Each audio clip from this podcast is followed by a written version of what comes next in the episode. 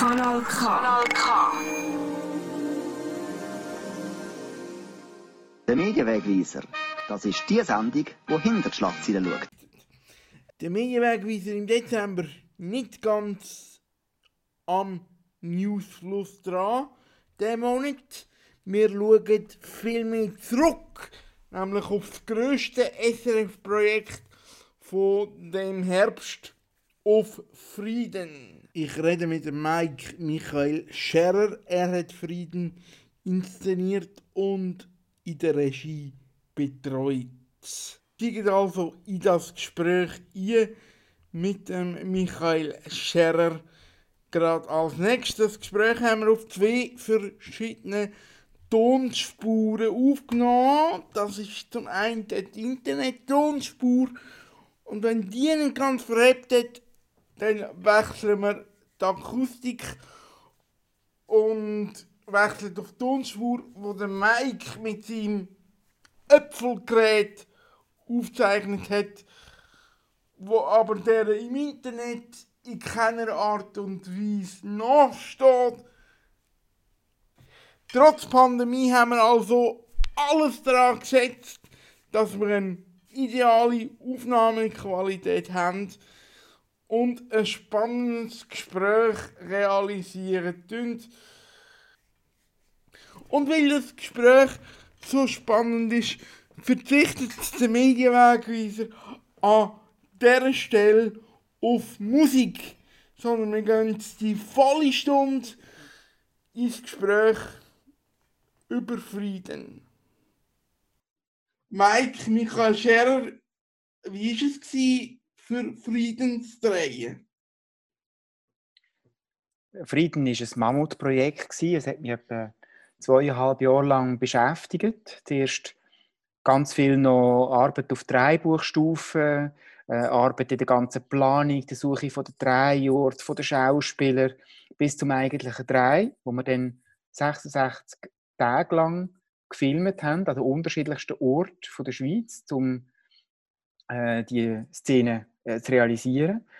Ähm, von dem her, wenn du mich fragst, wie war es war, es ist eine sehr aufregende, tolle Arbeit, aber auch eine sehr lange Arbeit gewesen, bis Frieden jetzt so fertig geworden ist, wie es jetzt ist. Ich dann nicht froh gewesen bei Frieden. Bei Frieden hat sich die Gelegenheit irgendwie nicht geboten.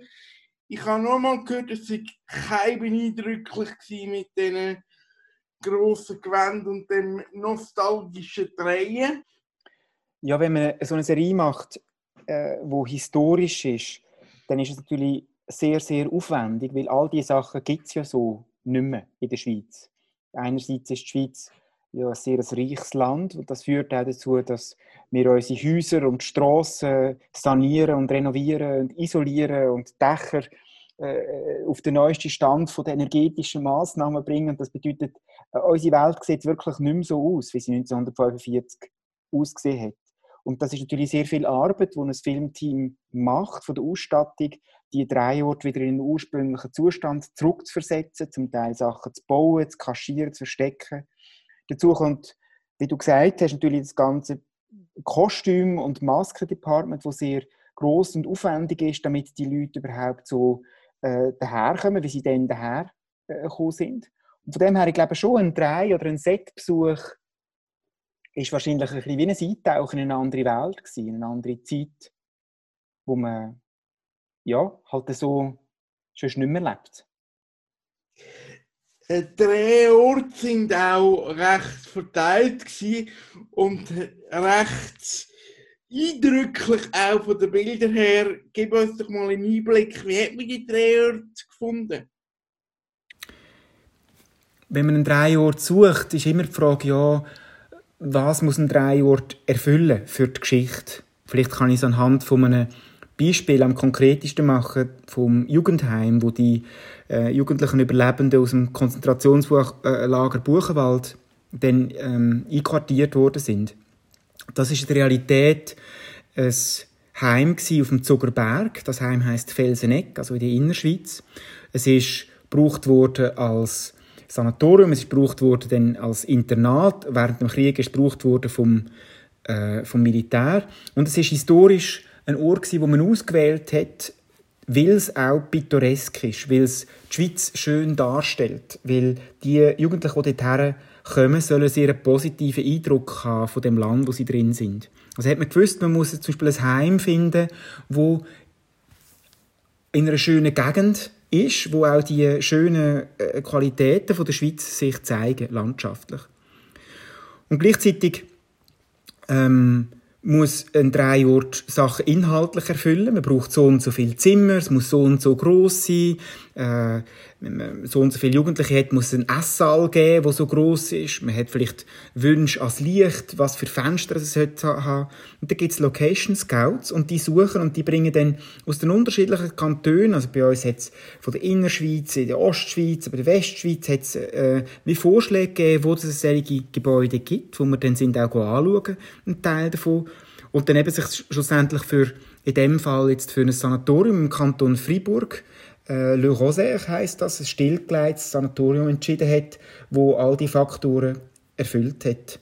Äh, einerseits eine historische Bausubstanz, andererseits eine richtige Gegend, nicht zu viel Modernität, die man hat zurückbauen musste, und es hat all die Ansprüche erfüllt, die Geschichte braucht. Bei der Geschichte ist es interessant, weil ja du als Regisseur eine starke Drehbuchautorin an der Seite hast, die eine starke Vision, glaube ich, schon beim Schreiben hat. Wie ist deine Rolle als Regisseur, wenn du ein starkes Drehbuch hast? Musst du dich dann als Regisseur zurücknehmen, weil doch schon viel vorgehst? Also Petra Wolpe, die Drehbuchautorin war von Frieden, hat gesamthaft wahrscheinlich fast zehn Jahre an dem Stoff geschafft. Das heißt nicht, dass sie zehn Jahre kontinuierlich immer Vollzeit an dem geschafft hat, aber Sie hat über eine sehr lange Zeit recherchiert, Fakten zusammengetragen, Leute getroffen, mit Leuten geredet, hat erste Ideen von möglichen Geschichten gesponnen und die angefangen zu verweben. Es hat wieder damit zu tun, dass sie ja über ein Interesse an einer Zeit und an ähm, Ereignissen einer bestimmten Zeit äh, äh, inspiriert worden ist und zudem dann hat man so Figuren und eben Geschichten entwickeln, wo dann die Themen transportiert haben. Ich bin äh, angefragt worden und bin dazugekommen als Regisseur, wo es eine dritte Dreibuchfassung gegeben hat von dem schlussendlichen Konzept, wo man sich dafür entschieden hat. Und ich habe dann Petra begleitet und ähm, zusammen zwei weitere Fassungen gestaltet.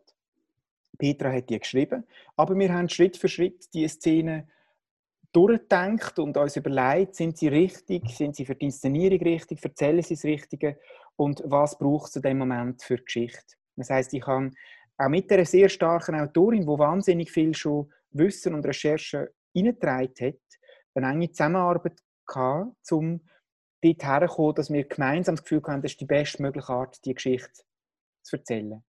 Von dem her, als Regisseur zurücknehmen, würde ich sagen, habe ich mich nie, sondern ich habe mich wahnsinnig gefreut darüber, dass so eine gute Autorin den Stoff geschrieben hat und schon schon die Geschichte, die ich sie getroffen habe, schon so toll und, und spannend und lässig war, dass ich wirklich können, äh, in das Projekt eintauchen und nicht grundsätzliche Fragen hatte, ist das die richtige Art, das zu erzählen? Das ist meines Wissens und das ist, glaube ich, auch wirklich so als Fakt äh, die teuerste Serienproduktion, die SRF je gemacht hat kommt da ein bisschen größerer Druck auf einen zu als Macher? Oder freut man sich in erster Linie, dass man aus, aus dem Vollen kann schöpfen Ja, es ist mit etwa 8 Millionen Schweizer Franken eine verhältnismäßig sehr teure Produktion gewesen. Wenn man die 8 Millionen dann wieder abdividiert auf eine einzelne Minute von der Sendezeit, die wir erstellt haben, dann ist es so, dass wir etwa gleich viel bis ein bisschen weniger Geld haben pro Minute als zum Beispiel ein Tatort hat.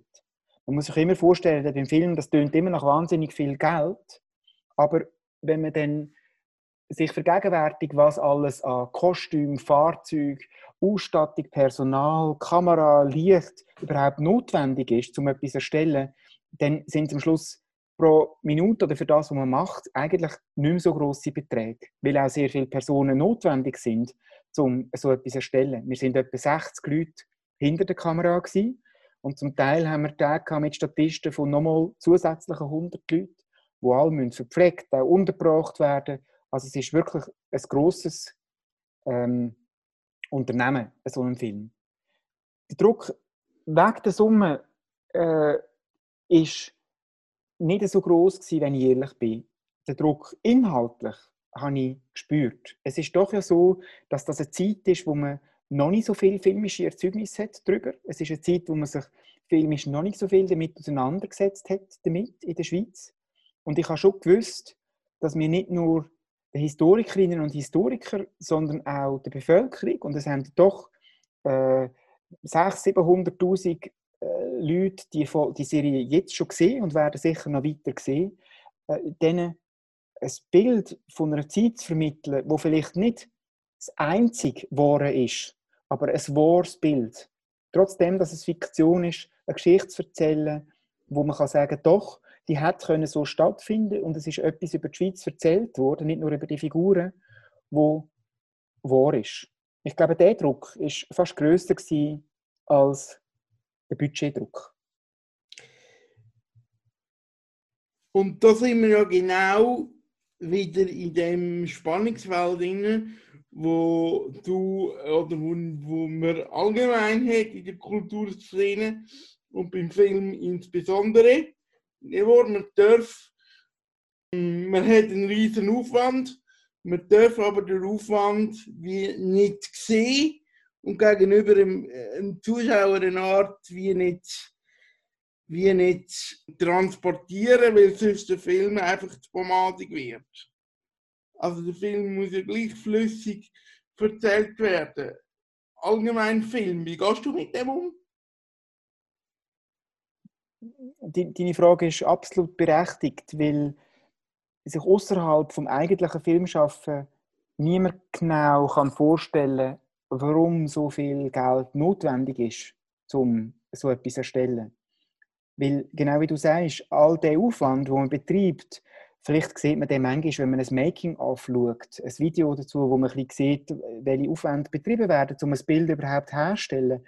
Aber ab, wenn man das nicht macht, sondern nur einfach den Film anschaut, dann spürt man nicht, wie viele Menschen, wie viel Arbeit, wie viel Zeit notwendig ist, um eine filmische Realität vor der Kamera zu kreieren. Ich glaube, das ist, äh, das ist einfach in dieser Illusionsmaschine Film, wo ja, wie du sagst, eine verführerische Illusion für eine Geschichte oder für eine, für eine Welt sein, auch wie äh, eine Art inhärent, dass es äh, nicht gleichzeitig äh, darlegt, wie schwierig dass es ist, etwas zu kreieren.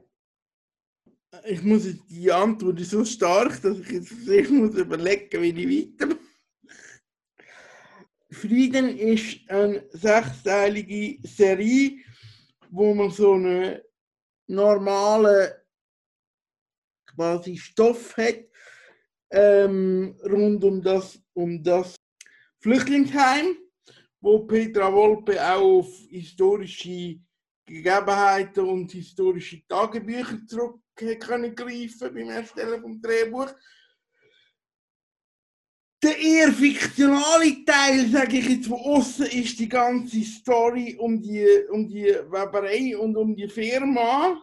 Zuerst mal sehe ich das von außen richtig, dass das eher der fiktionale Teil ist. Und, und als Anschlussfrage hätte es den gebraucht, um den zweiten Teil, wo, wo historisch beleidigt ist, einem Zuschauer ein bisschen wie verdaulicher zu machen alle drei, äh, die Geschichte spielt auf drei Ebenen. Wir haben über die Figur Clara die Geschichte, die im Flüchtlingsheim stattfindet.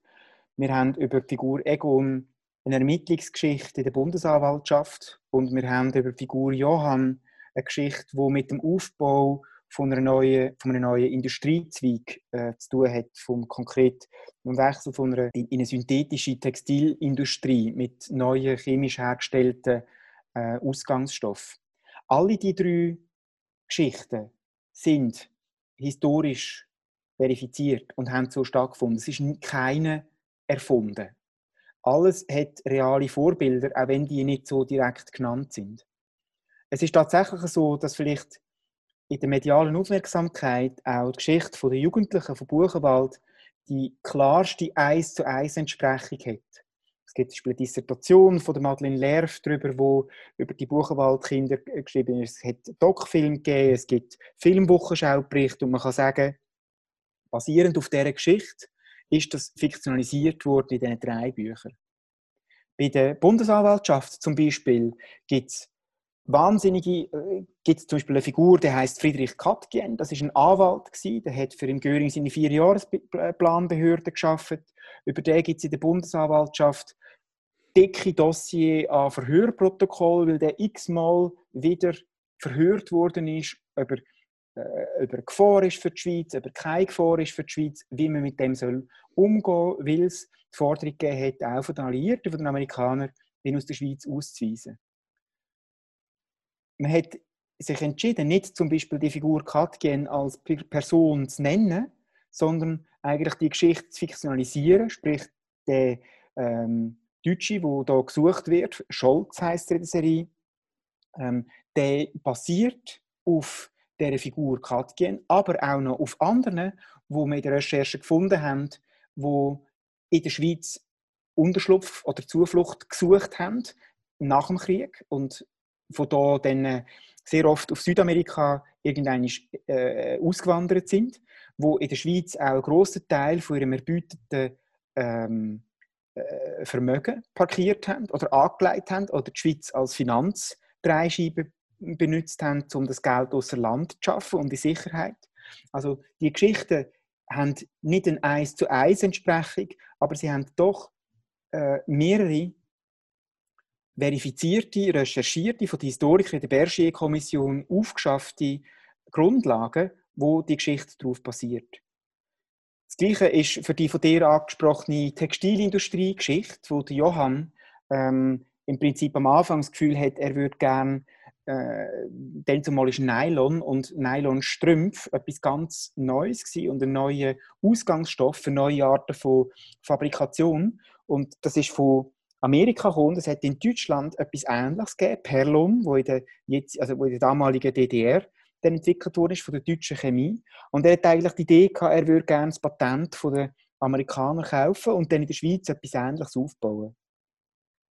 Jetzt die Geschichte nicht eins zu eins, aber die Geschichte hat ähnlich in Bezug auf was wir erzählen, zum Beispiel bei der, beim Vorläufer von der Ems Chemie, bei der HOVAG, stattgefunden im Graubünden.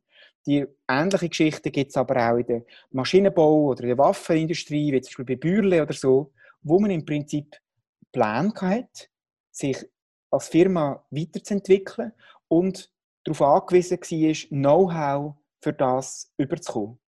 Und Know-how hat man sich sehr oft geholt, nicht nur die Schweiz, auch die Russen, auch die Amerikaner, auch die Franzosen, alle, auch die Engländer von den Deutschen die Deutschen, die in dem Sinn besiegt sind, äh, militärisch, und man, all das, was die Deutschen aufgebaut haben in der Kriegswirtschaft, probiert hat, an sich zu reissen als Siegermacht. Unter anderem ist eben zum Beispiel in Deutschland im Nationalsozialistischen Reich hat es eine sehr starke äh, Chemieproduktion gegeben und Chemieentwicklung, weil sie kriegsnotwendige Güter produziert haben. Und eine von diesen Firmen ist zum Beispiel IG Farben das war ein grosser Chemiekonzern. Und IG Farben hat zum Beispiel Niederlassungen gehabt, unmittelbar neben Auschwitz, wo sie mit Zwangsarbeitern die benutzt haben, sowohl um die Fabriken herzustellen, wie auch zum Arbeiten verrichten, wie auch äh, in der Produktion selber. Zum Beispiel der Primo Levi, ein italienischer Autor, hat über seine Zeit in dem äh, Labor äh, von der IG Farben zum Beispiel geschrieben als äh, jüdische KZ-Insassen. Und nach dem Krieg sind viele von diesen Chemikern, die führend waren, Patent hatten, Wissen hatten, wo äh, andere Länder nicht hatten, aufgekauft wurden oder an sich gerissen wurden, um das Wissen zu haben. Und das hat die Schweiz in dem Sinne genau gleich gemacht, mit den Beispielen, die ich jetzt vorher genannt habe. Und wir haben nicht eins zu eins zum Beispiel eine Geschichte erzählen von der Hovag AG oder von der Bürle oder von äh, ähm, äh, anderen Industrien aus der Maschine- oder, oder Textil- oder, oder Waffenindustrie, sondern haben uns wie eine Art entschieden, ähm, ein, äh, eine fiktionale Firma zu schaffen, mit einem fiktionalen Johann und einem fiktionalen Plan, wo aber so in dieser Art genau stattgefunden hat an anderen Orten. Die erste fiktionale Serie in der Schweiz, die diese Art von Geschichte erzählt. Im sonstigen deutschsprachigen Raum hat es aber durchaus Projekte gegeben, wie zum Beispiel Weissensee oder andere Serien. Der Mike und ich, wir sind auf drei gekommen.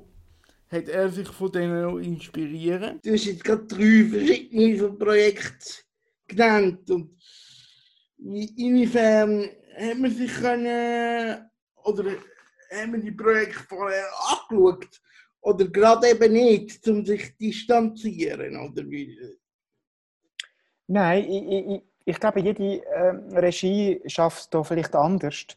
Äh, mir ist es wichtig gewesen, zu wissen, was es gibt. Und ich habe all diese Serien angeschaut, auch Filme äh, über die Zeit, aus dem Zweiten Weltkrieg, aus, über die Zeit nach dem Zweiten Weltkrieg. Auch weil ich auch wollte wissen, wie nähern sich andere diesen Zeiten an. Und ähm, wie tun sie sie bebildern, wie kommt mir das über... Und, und ich glaube, so baut man sich wie eine Art Bibliothek auf im Kopf, nicht von was möchte man wie kopieren, sondern wer hat welche Frage wie gelöst und was gefällt mir daran oder was gefällt mir nicht. Und das ist eine Möglichkeit, um sich auch mit, mit dem Kameramann oder der Szenenbildnerin oder der Kostümbildnerin oder so anzunähern an, was ist denn genau das Richtige für unsere Serie, für Frieden? Was ist unsere Identität? Von dem her, ich habe mich eigentlich nicht probiert zu verstecken von denen, sondern ich habe die aufgesogen und analysiert. Interessant. Das ist das erste historische Projekt, das erste. Es ist eigentlich ein, ein, ein, ein Film über die sechs Stunden. Darum äh, die Serienerzählung, hat es die Serienform gebraucht? Oder hat man auch einfach können sagen, man macht einen langen Spielfilm? Ja, Petra hat sich natürlich am Anfang die Frage auch gestellt, ist ein, was ist richtig? Und weil sie so lange so entwickelt hat, ich glaube, am Anfang ist für sie der Spielfilm das richtige Mittel gewesen. Und ich glaube, sie hat einfach mit der Recherche gemerkt, dass wenn wir nicht möchten, nur schwarz-weiße Figuren schaffen, wo entweder gut oder böse oder moralisch korrupt oder moralisch integer sind, dass die Serienform uns die Möglichkeit bietet, Schattierungen und Grautöne zu zeichnen. Das ist für mich das Grosse, also aus meinem eigenen Serienkonsum oder Genuss, das ist etwas, wo ich merke, das genieße ich. Dass Figuren Ambivalenzen können haben, können aushalten, dass Figuren sich können über längere Zeiten wandeln und neue Facetten können zeigen. Und ich glaube, gerade weil wir auch Geschichte erzählt haben von drei Jungen mit 20er, die voller Freude in die Nachkriegszeit starten, Aufbruch in eine neue Zeit, in eine Friedenszeit, wo sie das Gefühl haben, endlich müssen wir nicht mehr äh, in dieser äh, Angstzeit oder in den Einschränkungen vom, vom Krieg äh, leben, sondern jetzt können wir übernehmen und unsere Welt weiter gestalten. Die Figuren starten relativ naiv in die Geschichte und werden konfrontiert mit der Welt. Mit, es geht nicht nur weiß und schwarz, sondern mit allen Grautönen dazwischen. Mit den Entscheidungen, die sie treffen müssen, sage ich zu etwas Ja oder Nein oder wie gehe ich mit dem um. Und ich, ich glaube, die Serienform hat uns genau die Möglichkeit geboten, zum Beispiel in der Figur vom jungen Unternehmer Johann, das Hin und Her, das Zaudern, das Suchen auch ähm, erlebbar zu machen. Ich glaube, schlussendlich ist das ja die Chance von der Fiktion oder von einer Erzählung, dass man, wir haben, ich glaube, nicht etwas erzählt, wo neu ist und nicht in Dissertationen oder in diesen Bergier-Kommission-Berichten nicht auch so kann gefunden werden Aber ich glaube, wir haben es geschafft, das erlebbar zu machen. Und ich glaube, das ist wie die Chance von einer fiktionalen Erzählung in einem Film oder so, dass man kann, weil wir alle Menschen sind, sich in Menschen aus einer anderen Zeit einfühlen und die erleben und spüren, was vielleicht zu bestimmten Entscheidungen geführt hat. Und für das ist eine Serie toll, weil man die Schritt, wo zu vielleicht größeren Entscheidungen führen, eins zu eins eine Art kann miterleben. Und das ist natürlich anders, als wenn man jetzt irgendwie in einem Spielfilm Figuren nur viel kürzer sieht und sie dementsprechend ähm, auch viel schneller zu bestimmten Entscheidungen muss bringen. Mhm. Aber eine zweite Staffel kann es ja wie nicht geben. Nein, die ist nicht geplant. Genau. Jetzt hat äh, SRF und SRG an und für sich äh, Frieden genützt, um eben Play Swiss zu lancieren. Wie stehst du zu dem? Oder hättest du lieber, dass Frieden eine normale, Anführungszeichen nur TV-Serie gewesen wäre? Weil ich denke, längerfristig ist es noch schwierig, den Überblick zu behalten, wie viele Leute das sie wo konsumieren. Ja, tatsächlich. Ähm, da bin ich gespannt drauf. Und das wird äh, sich zeigen, wie. Ja, normalerweise, wenn man am Fernsehen etwas zeigt, dann äh, hört man relativ kurz darauf ab, wie viele Zuschauer das geschaut haben. Und man merkt auch, wie viele Zuschauer während äh, einem Film zugeschaltet haben oder weggeschaltet haben. Ja, und kann sich Rückschlüsse daraus ziehen. Auf der anderen Seite ist PlaySwiss ja aber nichts anderes als das, was wir in unserem Leben nebendran ja auch konsumieren, ob das Netflix, Amazon, Sky oder was für andere Streaming-Dienste äh, sind, wo auch eine gewisse Blackbox ist, wo Filme einfach drauf sind oder wie Spotify, die Musik oder iTunes, wo man nicht genau weiß, ähm, äh, was dort im Detail passiert. Ich finde es gut, dass die Serie zugänglich ist auf PlaySwiss und dass die Leute, die nicht linear Fernsehen schauen wollen, sie dann können wenn sie wollen.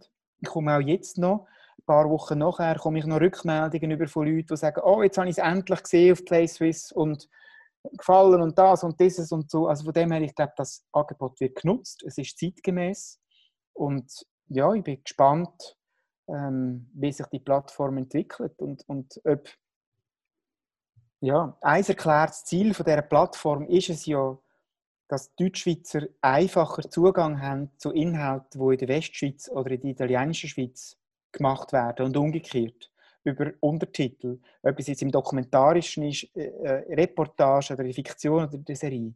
Und ich bin gespannt, ob das so wird sein. Also ob Deutschschweizer anfangen, mehr Westschweizer Serien schauen oder italienische Serien äh, also aus der italienischen Schweiz und umgekehrt. Jetzt, wo es die Plattform gibt, das wird man wahrscheinlich erst in ein paar Jahren sehen, wenn es sich so etabliert hat. Aber äh, ich glaube, die große Idee hinter PlaySwiss ist, dass es eine Art schweizerische Identität vom audiovisuellen Schaffen gibt. Und äh, ich finde es ein spannendes Ziel. Wir werden sehen, ob das funktioniert. Ähm, jetzt ist das ein historischer äh, Stoff wo wir da äh, darüber diskutieren, Frieden.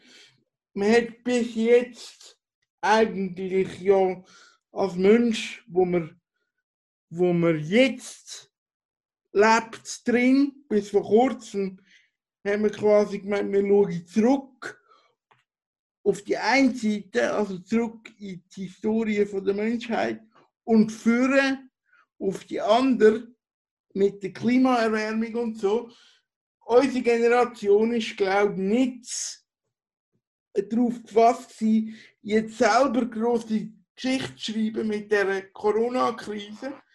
Basierend auf den Erfahrungen mit Frieden könnte man sagen, die Tragik von gestern ist die Unterhaltung von morgen. Ja, das ist ein super Satz. Den müsstest, den müsstest du aufschreiben.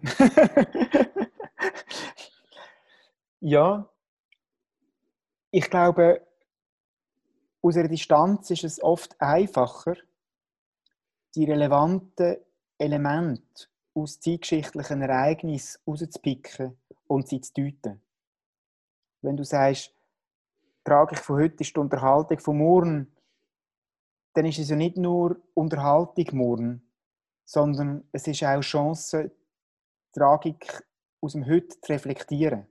Und es ist die Chance, Tragik von heute in einen Kontext stellen, in einen grösseren, vielleicht auch das Vorher und Nachher zu sehen, wie es zu einer bestimmten Tragik gekommen ist, was eine Tragik vielleicht ausgelöst hat.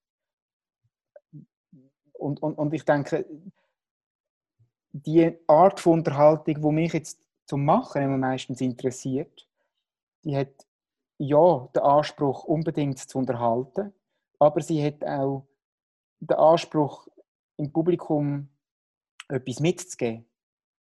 Futter fürs Herz oder für die Seele oder für den Kopf, äh, zum etwas über sich und die Welt und das Leben in der Welt verständlich zu machen.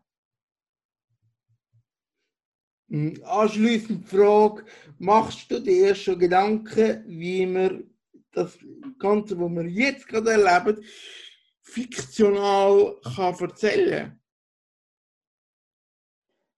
Nein, konkret habe ich mir noch nie Gedanken gemacht.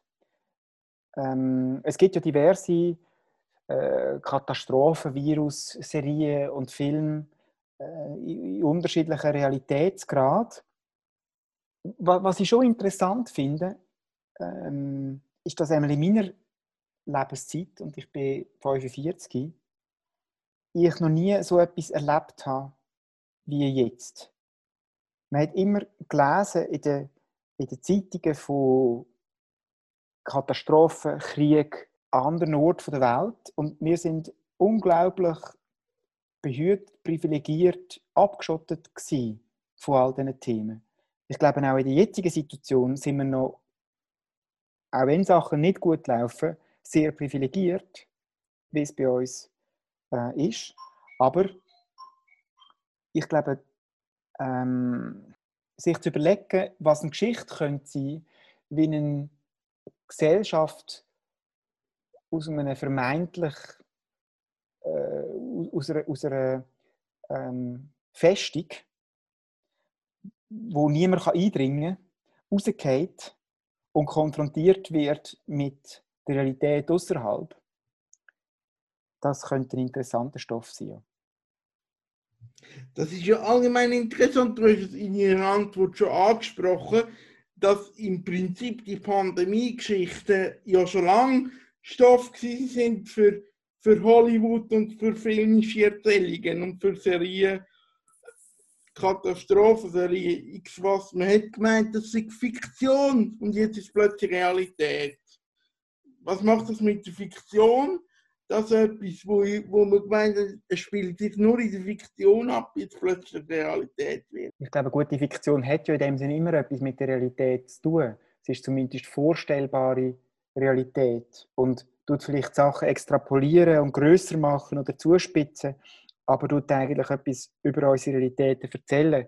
Und in dem Sinne, ich glaube, ich als jemand, der sich mit Geschichte auseinandersetzt, für mich ist immer klar gewesen, dass auch die Katastrophen, Horrorszenarien, äh, auch wenn sie zum Teil total übertrieben sind, sich mit realen Themen oder Ängsten oder Fragen von unserer Zeit oder von unserer globalisierten Welt äh, auseinandersetzen. Und ich denke, insofern hat mich das nicht so überrascht. Aber trotzdem ist es so gewesen, dass wir auch in den letzten 15 Jahren divers, ob es jetzt SARS war oder ob es jetzt Schweinegrippe oder andere Sachen sind, das ist wie immer, die, die, die Viren haben es ja nicht geschafft, die ganze Welt zum Kreisen, sondern sie sind irgendwo zwischen den Entstehungsherden von diesen Mutationen und uns sind sie wie verebbt. Ich mag mich gut erinnern, 2010 sind wir, oder 2009 sind wir am Dreiort suchen für einen Film, den ich dann gemacht habe, Stationspiraten. Und wir sind Spitäler anschauen. Und die Spitäler haben leerstehende Trakte nicht für Filmarbeiten zur Verfügung stellen, weil sie gesagt haben, wir müssen die leer behalten als mögliche Quarantäneort für Schweinegrippe. Und von dem her, es ist schon immer wieder ja ein Thema gewesen, dass die Sachen auch bei uns möglich sind. Es ist dann einfach noch nie richtig passiert. Und das jetzt ist halt das erste Mal, wo es passiert ist. Und statistisch haben uns ja die äh, ähm, Pandemie-Experten oder die Risikoanalysten ja schon seit Jahrzehnten gesagt, die Wahrscheinlichkeit, dass es eine globale Pandemie gibt, die auch bei uns stattfindet und äh, zu erhöhter Sterblichkeit führt, ist groß. Und jetzt ist die Wahrscheinlichkeit halt eingetreten. Okay.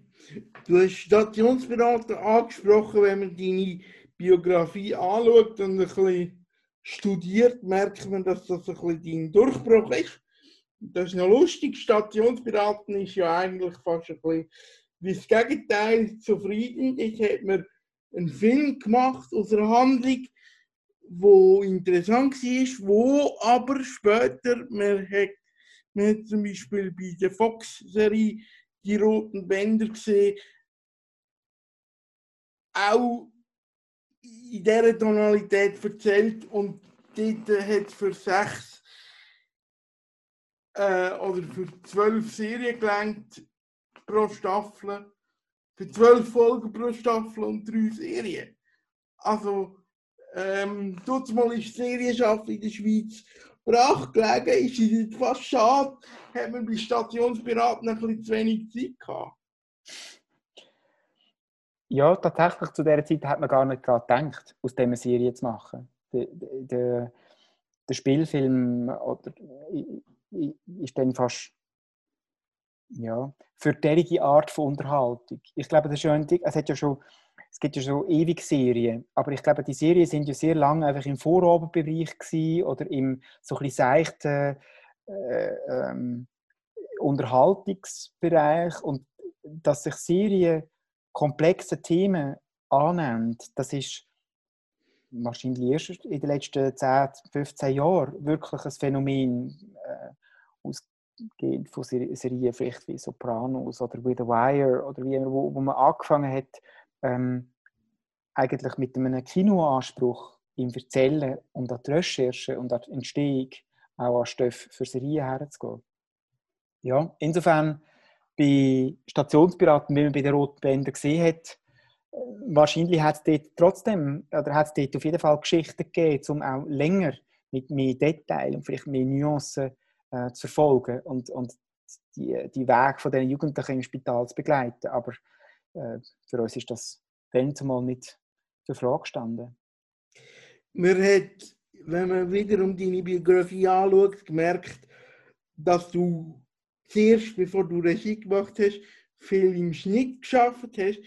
Ist das so ein bisschen der normale Weg über den Schnitt zur Regie und dann zur ersten Auszeichnungen oder ist das ja?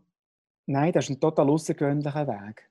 Ähm, das ist nicht normal. Ich habe seinerzeit eine Ausbildung gemacht als Regisseur und habe dort während dem Studium aber meine Leidenschaft fürs Schneiden auch schon entdeckt. Ich habe meine eigenen Filme und Filme von anderen Studierenden geschnitten und habe einfach wahnsinnig Freude an der Montagearbeit, weil ich finde, dort entsteht der eigentliche Film.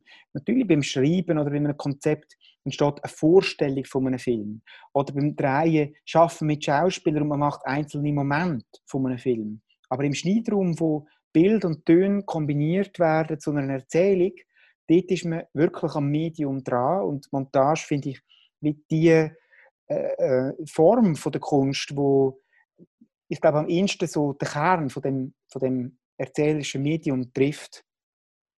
Und tatsächlich habe ich einfach nach der Filmschule gemerkt, äh, dass ich zwar etwas über das Erzählen in Kurzfilm weiß, aber nicht sehr viel von Langspielfilm. Und Montage hat mir die Möglichkeit gegeben, in zehn Jahren x unzählige Filme zu schneiden und ähm, auch Erfahrungen zu sammeln in den unterschiedlichsten Genres, von Dokumentar zu Fiktion, von Unterhaltung äh, zu Arthouse, äh, von Komödie bis zu Drama, Familienfilm. Und ich glaube, der, das ist wie neben dem, dass äh, eine Leidenschaft ist und mir wahnsinnig Freude macht, ist es auch wie nochmal eine Schule gewesen, nochmal mehr über Geschichten und Figuren und Figurenbögen zu lernen. Und von dem her ist der Weg zurück zur Regie ist dort mehr gewesen, weil ich gemerkt habe, ich würde auch gerne wieder mal auch mit Schauspielern arbeiten. Ich würde gerne äh, eine Geschichte mit der Konzeption schon auch noch mehr betreuen und nicht erst mit dem fertigen Material vom Drei konfrontiert werden. Und ich habe so über längere Zeit hinweg immer wieder probiert, einen Einstieg wieder zurück in die Regie zu finden. Aber es ist, glaube ich, eher der untypische Weg. Normale Wege zur Regie sind oft überschrieben. Also, dass Leute Geschichten schreiben und auch sagen, sie müssen sie inszenieren oder wollen sie inszenieren. Oder dass sie äh, einfach von Anfang an bei der Regie sind und bleiben und eigene Projekte realisieren. Hast du als Regisseur andere Arbeiten von Kollegen, Markus Welter zum Beispiel, äh, als Konsument noch anschauen? Kannst du das ausschalten? Oder siehst du immer, hast du den inneren Regisseur immer dabei, wenn du Sachen anschaust? Nein, ich glaube nicht. Ich habe von Leuten, die ich kenne und Leuten, die ich nicht kenne, ihre Arbeiten anschauen und die geniessen. Ich glaube, dort probiere ich, äh, wenn ich das am Abend oder sonst irgendwann schaue, wirklich einfach die quasi analysierende äh, Seite von meiner Arbeit auszuschalten und auf eine Erzählung einzusteigen und lasse mich von anderen Regisseurinnen und Regisseuren verführen in ihre Geschichte und ähm, wenn ich dann vielleicht etwas eigenem dran bin, wo vielleicht in einem ähnlichen Bereich ist, dann würde ich vielleicht die Filme nochmal schauen und nochmal auch analysieren, welche Entscheidungen hat jetzt jemand anders getroffen und warum finde ich die interessant für das, was mir vorschwebt oder warum würde ich es anders machen? Du hast in der Antwort vorher gesagt, im Schnitt entsteht ein Film. Hast aber zum Beispiel in der Antwort, wo du SRF gehst, für das Booklet von Frieden, den Film vom heutigen Schaffen her wie einen Sport für, für verglichen. Haben wir dann überhaupt noch genug Material mit dem heutigen Schaffen, wo man kann weglassen im Schnitt?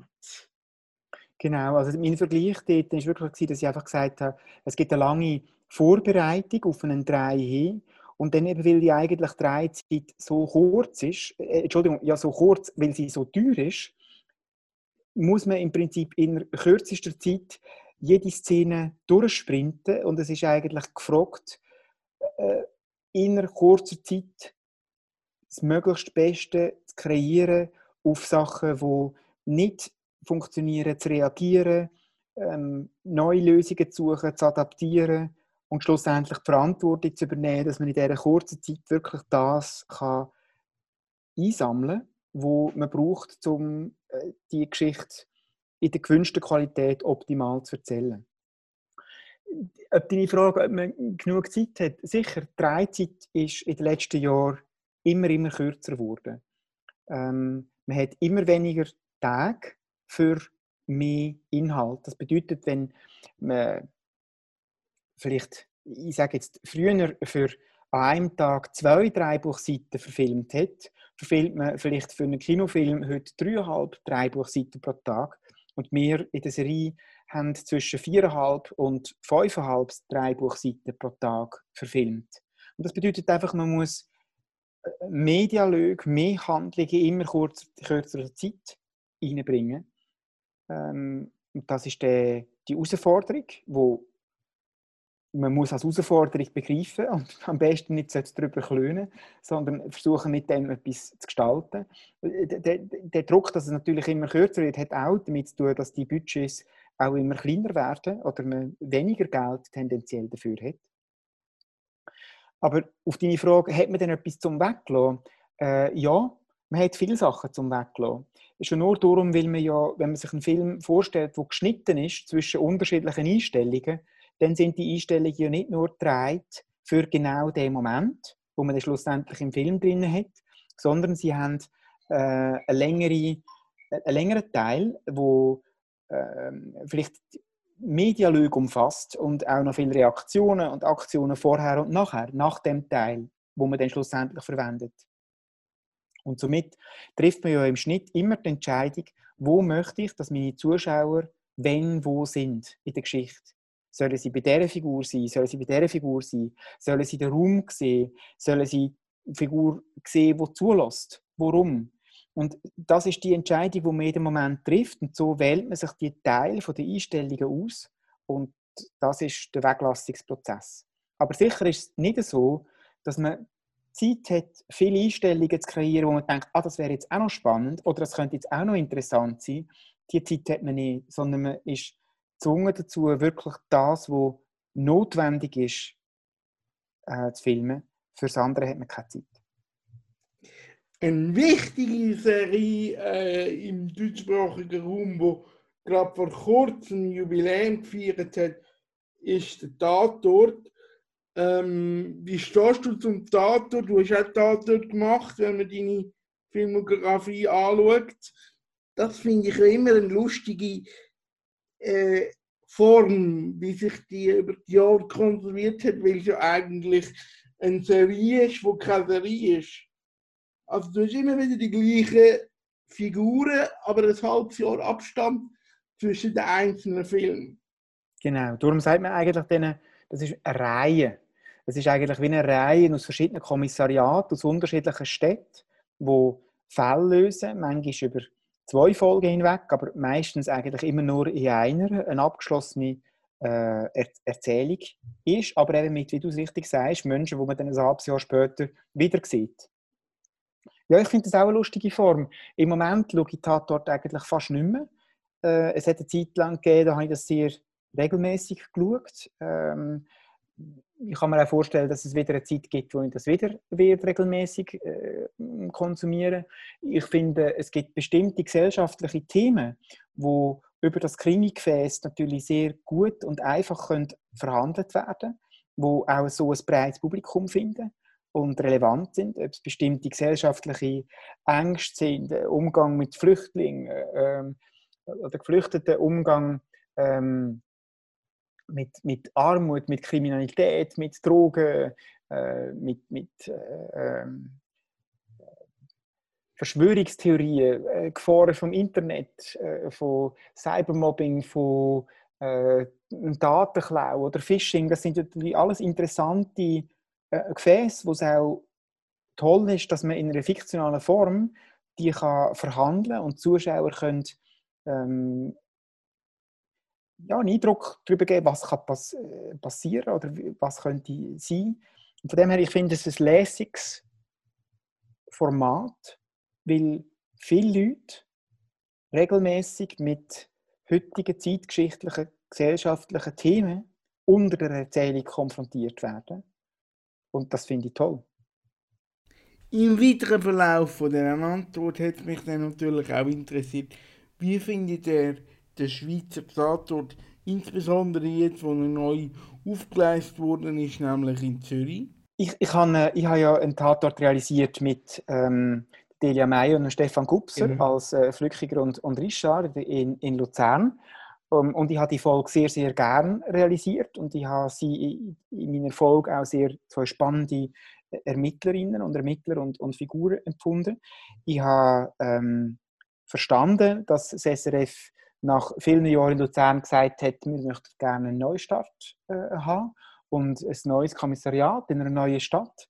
Und ich finde die beiden Darstellerinnen ähm, und das Team, wo jetzt dort zusammen sind, sehr vielversprechend. Ich habe gefunden, die haben äh, gut miteinander funktioniert, die sind lebendig gewesen und ich bin äh, gespannt, wie sich, wie sich das Team äh, entwickelt. Es sind ja immer zwei Sachen. Einerseits die Fälle, die quasi verhandelt werden und das ist ja auch nicht, wenn man andere Städte anschaut, auch, ich weiß nicht, Wien oder, oder so, äh, wo ich immer sehr gerne geschaut habe, ist auch nicht jeder Fall gleich interessant. Aber man freut sich, wie du gesagt hast, irgendwie nach einem halben Jahr wieder ein bestimmtes Kommissariat oder Duo oder so zu sehen. Und ich kann mir gut vorstellen, dass die beiden ähm, äh, Kommissarinnen oder Ermittlerinnen aus dem Zürcher Tatort jetzt, dass die das Potenzial haben, um das werden. Also ein Team, wo man sich freut, nach einem halben Jahr wieder zu sehen.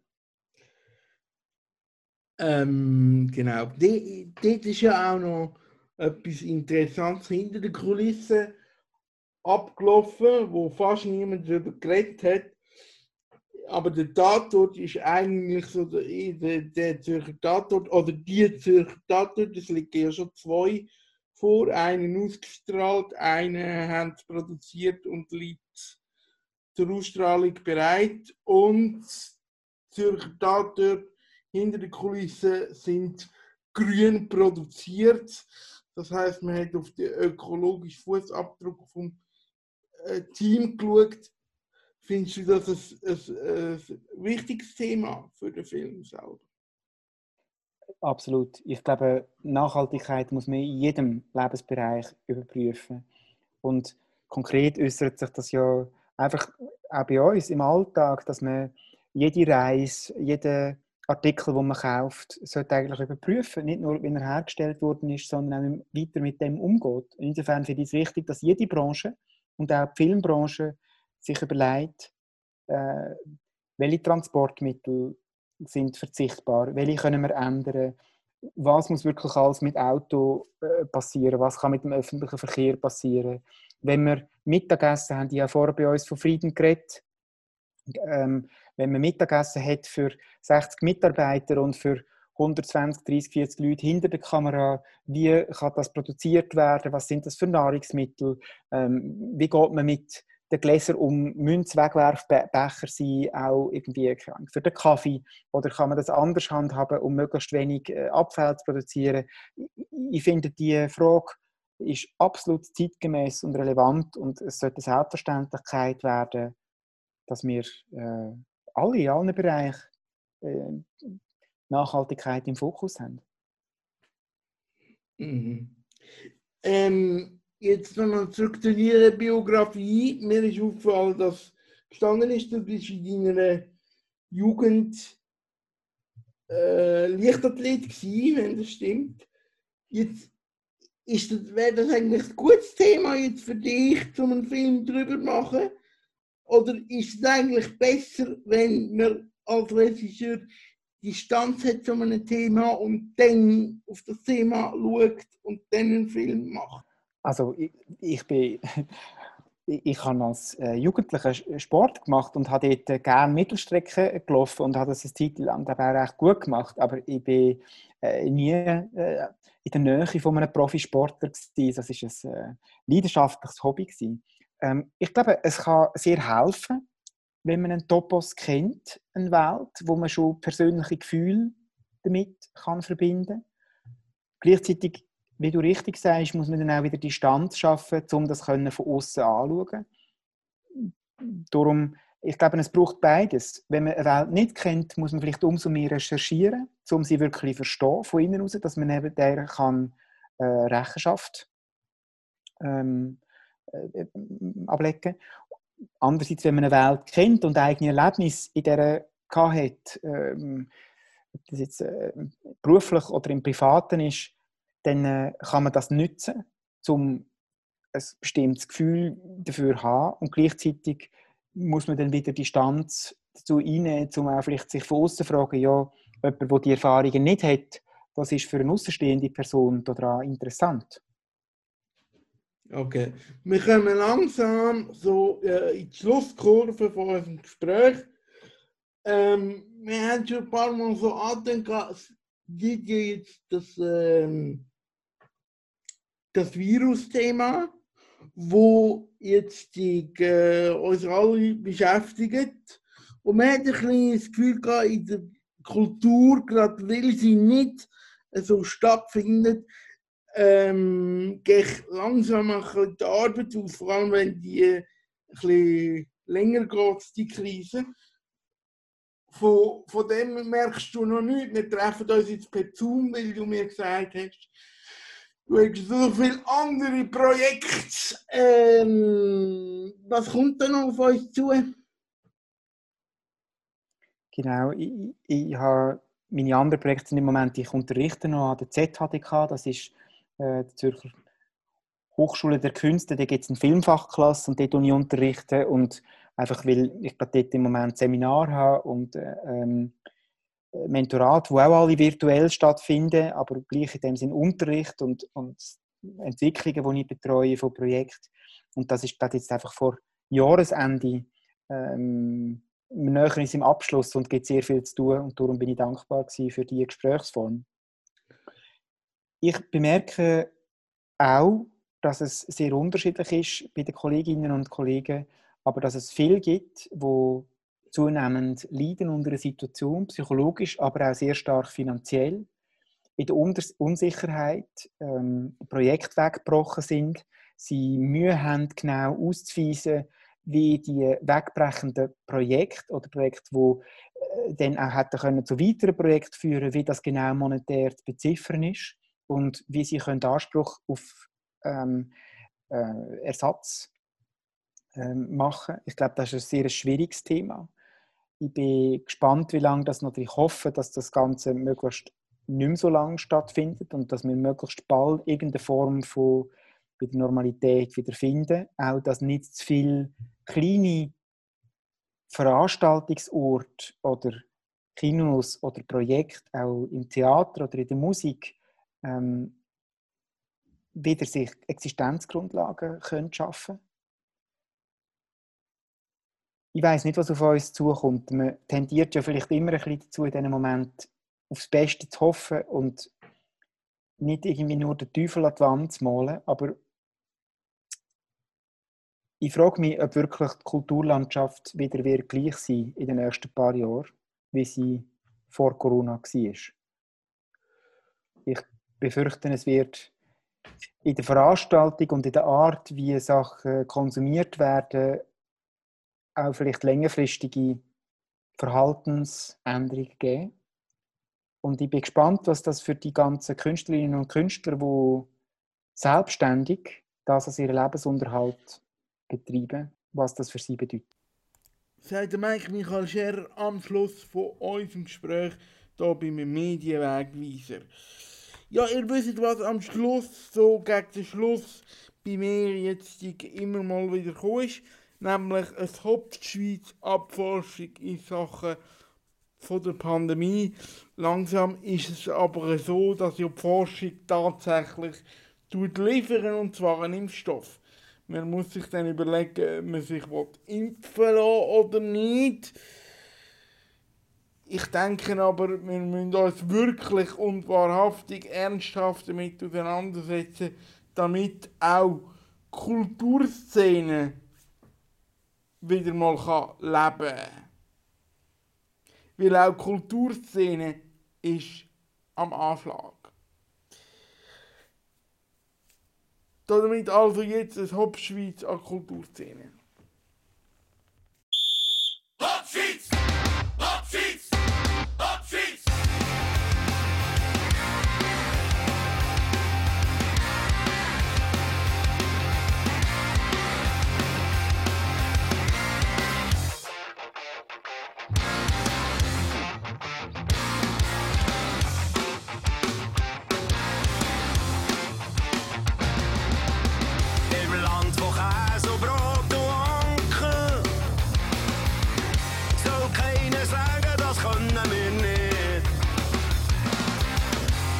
stelen, best oké, okay, vlang.